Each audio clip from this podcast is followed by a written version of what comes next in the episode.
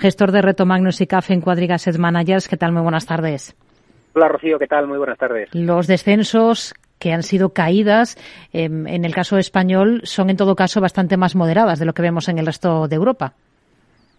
Bueno, yo creo que la composición del índice no es tan perjudicada, ¿no? Al final, hoy está sufriendo mucho todo lo que es growth, todo lo que es eh, compañías de múltiplos altos y de quality, que al final es lo que también sufrió mucho en todo el rally de bonos del inicio de año, ¿no? Hoy un mensaje Hawkins de Christine Lagarde pues ha tumbado a, a, todo ese tipo de compañías, ¿no? Lo que es tecnología, quality, lujo, que al final son valores que ponderan más en otros índices. Aquí el sectorial bancario no lo está haciendo mal en términos relativos y sale beneficiado de un escenario de subidas de tipos a medio plazo, ¿no? Así que yo creo que la composición del índice es la explicación, claramente. Solo hay dos valores dentro del IBEX que han terminado en positivo, IAG y Farmamar, a la que le quedan apenas eh, otra jornada, la de mañana, dentro del IBEX, antes de materializarse esa salida el próximo lunes. ¿Qué espera de Farmamar fuera de ese paraguas del IBEX?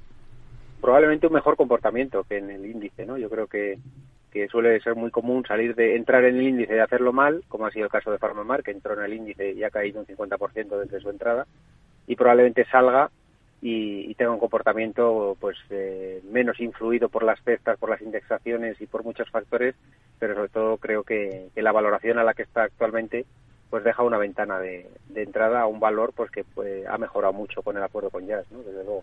Hmm. En el lado negativo, pues mal comportamiento hoy para el sector financiero BV en cabeza de esas caídas del IBEX, un 3,63% abajo. También con descensos Acciona del 2,78 y corrige un poco esas subidas de la última sesión el gigante textil Inditex en, después de, de esos buenos resultados que presentaba en la última sesión. Caídas como esta aprovecharía para, para comprar, eh, para para añadir si ya tiene uno en cartera Inditex o no?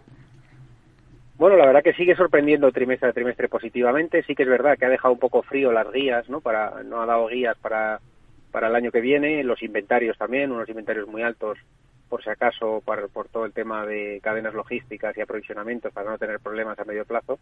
Pero bueno, yo sí que creo que de momento no ha pinchado ningún trimestral y, no está eh, cara. Sí que es verdad que con todos los cambios que ha habido en la cúpula de dirección, el mercado, toda esa prima de calidad que siempre tenía, se la ha quitado y yo creo que la va a permanecer un tiempo largo hasta que se confirme por parte del mercado si, si se puede seguir confiando en la calidad del gobierno corporativo del grupo a medio plazo, ¿no? Yo creo que esa, eso es un poco un factor que le limita o le capa el potencial, ¿no? Pero sí que es verdad que los resultados son muy bollantes, con una inercia enorme, pero también es verdad que la perspectiva de que la macroeconomía empeore de cara a 2023 está ahí, ¿no? Y yo creo que, bueno, yo sería cauto. Desde luego creo que, que la zona de, de los 26-27 euros va a ser muy difícil de superar. Nos quedamos con ello. José Lizán, gestor de Reto Magnus y CAF en Cuadriga Asset Managers. Gracias. Muy buenas tardes.